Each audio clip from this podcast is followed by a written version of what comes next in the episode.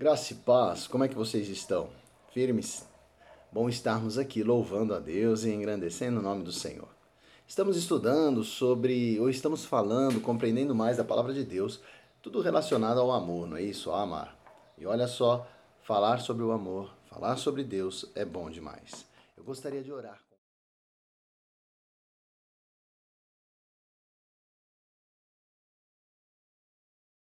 Amém. Semana passada terminamos falando sobre o amor, né? Lemos a carta que Paulo escreveu aos Coríntios e lá descreve tudo que é relacionado ao amar. Agora, uma coisa muito interessante quando falamos do amor ou do relacionamento é que às vezes nós acabamos por entregar para as pessoas aquilo que gostaríamos de receber. E isso talvez não as agrade, não é? Aí olha que interessante, é como um, um, presente. Quando você compra um presente, se você não tomar cuidado, você vai escolher na vitrine daquela loja aquilo que te agrada para presentear aquela pessoa.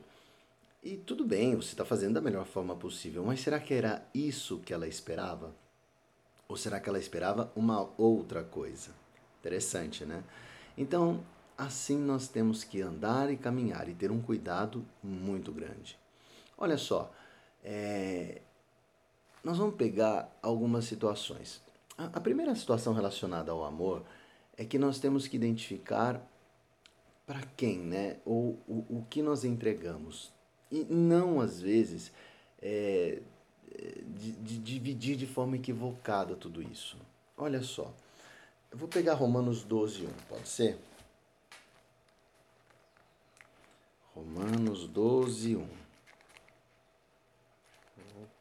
Opa.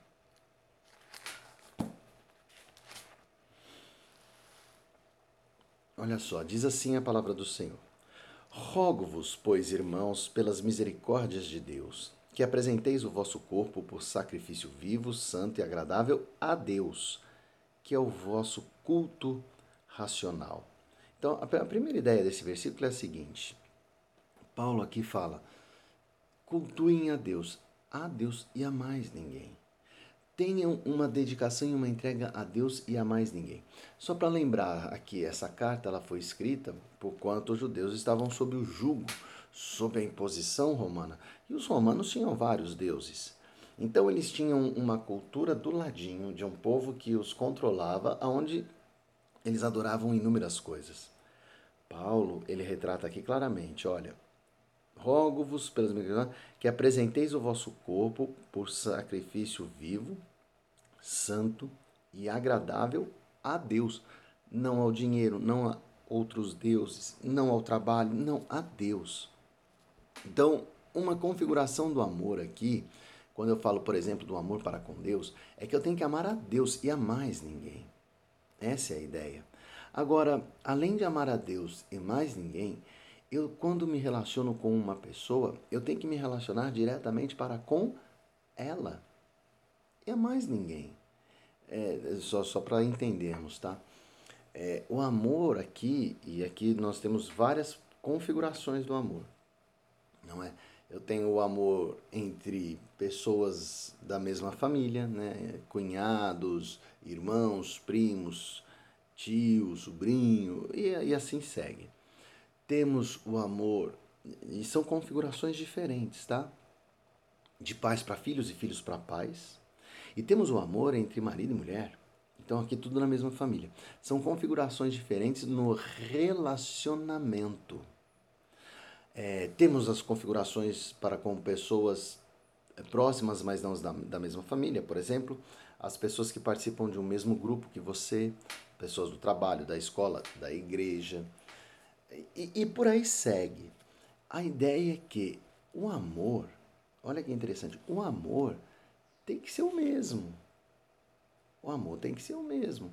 Se eu declaro a Deus a glória, a Deus eu amo, as pessoas, inegavelmente, eu amo da mesma forma. Então, se você recuperar lá o que é o amor, você vai ver que você pode amar a pessoa é, sem aqui que tenhamos uma configuração de intimidade relacional, que é a que nós temos, por exemplo, a marido e mulher. Então eu amo meu irmão, tendo todas as características em favor dele do fruto do Espírito. Eu amo aquela pessoa do meu trabalho da mesma forma, meu filho da mesma forma, meu pai da mesma forma, minha esposa da mesma forma. Legal. Agora, o desenrolar dos relacionamentos, estes sim serão diferentes. Porque, inegavelmente, se eu tenho um relacionamento com minha esposa e a amo, é, ali eu vou ter uma proximidade muito maior, uma intimidade muito maior. Mas eu não posso me esquecer de ter para com ela a questão do amor descrito na primeira carta aos Coríntios. Vamos pegar Gálatas, você quer ver? Porque nós vimos o que Deus falou sobre o amor, agora vamos pegar o que Deus fala sobre o fruto, fruto do Espírito, Gálatas 5, 22. Porque um cristão maduro, ele, ele tem isso. E se ele tem isso, ele ama. Recuperando em suas atitudes tudo isso que eu vou falar agora. Gálatas 5, 22.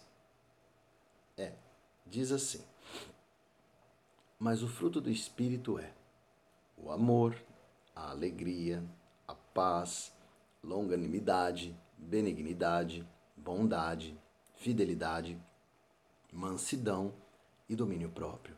Quem ama tem isso. E o amor é retratado naquela primeira carta aos Coríntios. Então, olha só, eu tenho que ter isso para com as pessoas que eu me relaciono. Quer sejam elas próximas da minha família, quer seja ela minha mulher, quer seja ela um irmão. Agora, posso te dizer mais? Quer seja ela uma pessoa distinta e distante. Eu tenho que amar. Indiscutivelmente eu tenho que amar. Então, quando eu vejo em Romanos 12, 1, que eu tenho que ser um culto em todo o tempo para Deus e só para Deus. E quando eu recupero a palavra amor nos meus atos relacionais, então eu identifico o quê? Eu, quando amo a Deus, é quando eu cumpro a palavra. Cumprindo a palavra, eu amo, que é o que está em 1 Coríntios 13. Amando, eu inegavelmente represento o fruto do Espírito, quando eu caminho com Deus. Então eu tenho que ter isso.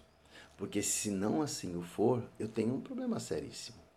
Algumas pessoas elas querem amar do seu jeitinho, né? E aí eu tenho um problema, porque alguma coisa de errado vai sair. Eu vou te dar um exemplo. Se você é ciumento, toma cuidado, porque o ciúmes não faz parte do relacionamento do amor de Deus. Então aquele teu, aquela tua forma de amar, ela vai estar comprometida e corrompida. É como se você tivesse ido na vitrine pegou o presentinho, vai entregar para a pessoa, mas vai entregar do seu jeito. Então, não é a forma de Deus, não é a forma da palavra do Senhor. E isso pode dar um problema. Negavelmente eu tenho que então ir na vitrine de Deus, pegar o que Deus fala sobre o amor e entregar para aquela pessoa que Deus fala, porque daí minha atitude vai estar completa de retidão, de caráter e com essas características de Gálatas 5:22, que é o fruto do espírito. Como é que nós temos amado? Como temos amado nas nossas relações interpessoais? Como é que temos amado em casa? Como é que você tem amado tua esposa? Os teus filhos? O teu marido? Os teus pais? Qual é o tipo de comprometimento no dia a dia que você dá em favor deles com relação ao que a palavra de Deus diz? Bora lá, você Vamos começar dos distantes, tá bom? Quando você tem um relacionamento com a pessoa da igreja, né, e ela faz algo que você não gosta, você explode? Você explode? Então, olha só, pegando Gálatas 5:22, então você não teve longanimidade. Falhou. Vamos pegar, vamos fazer um comparativo, que é Coríntios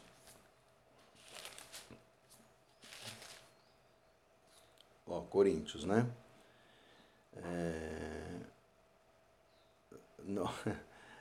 Ele, a partir de Coríntios 13, primeira carta aos Coríntios 13, a partir do versículo 4, ele começa a falar o que o amor é. A primeira coisa, o amor é paciente. Ou longânimo.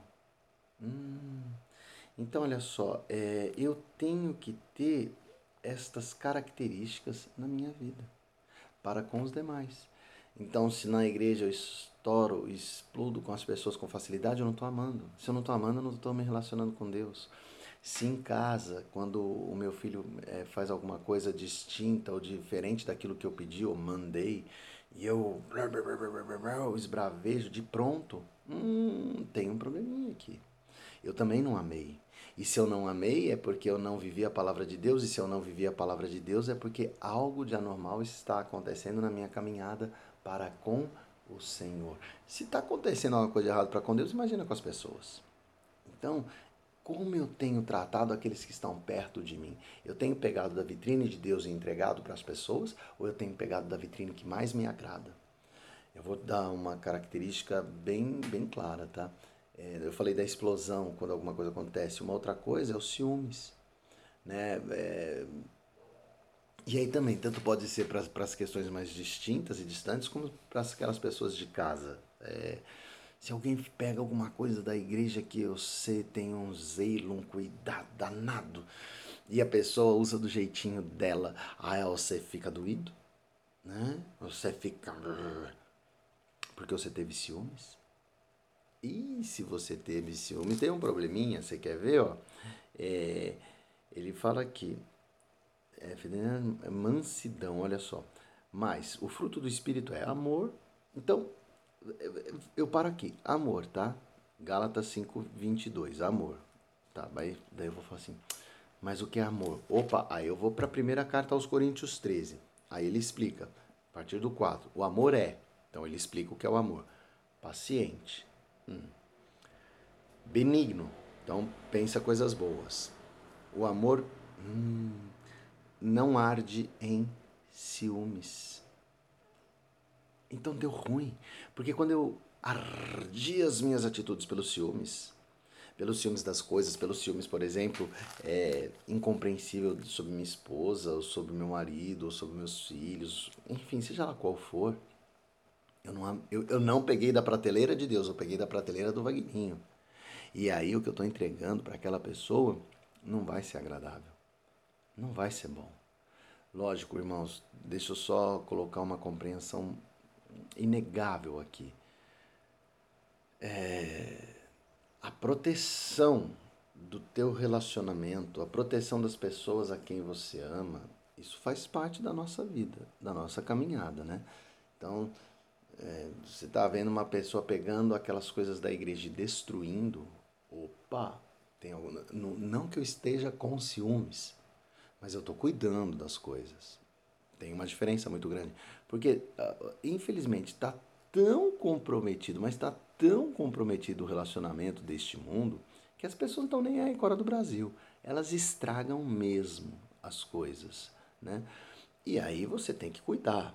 Isso é uma, isso é um, uma característica, tá? Que não é arder em ciúmes. Você quer ver? Romanos mesmo, o Romanos que a gente leu 12.1 fala. Na continuidade ele diz assim, ó. Nós lemos o Romanos 12, 1, né, que eu tenho que prestar culto agradável a Deus, e isso significa amar. Mas olha o que ele fala no 2: E não vos conformeis com este século, mas transformai-vos pela renovação da vossa mente, para que experimentem qual seja a boa, agradável e perfeita vontade de Deus. Quando ele fala para eu não me conformar com este século, é que as verdades corrompidas deste mundo eu não vou levar para mim. De forma alguma. Não, tô fora, amiguinho. Eu vou me renovar na vontade de Deus. Vou cuidar, mas não vou arder em ciúmes.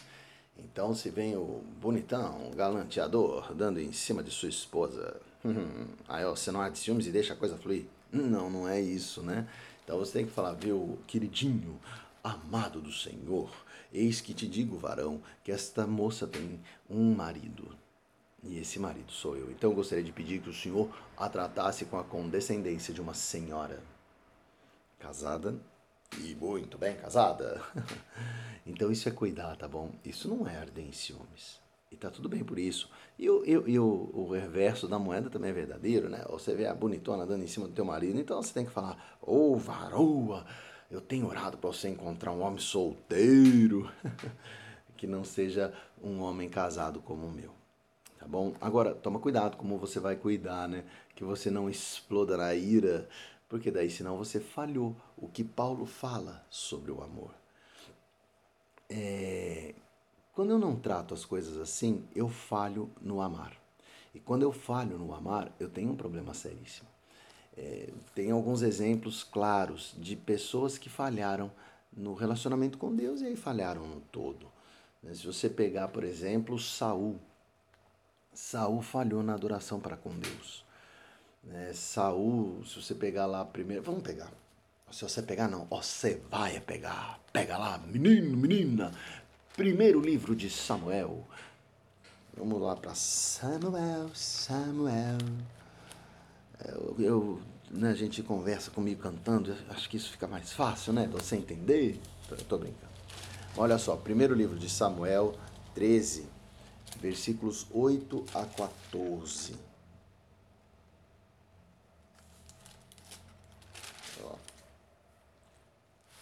Então, Saul, vou ler para nós.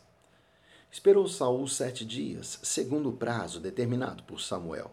Não vindo, porém, Samuel a Gilgal, o povo se foi espalhando dali. Então disse Saul: Trazei-me aqui o holocausto e ofertas pacíficas. E ofereceu o holocausto. Mal acabara ele de oferecer o holocausto, eis que chega Samuel. Saul lhe saiu ao encontro para o saudar.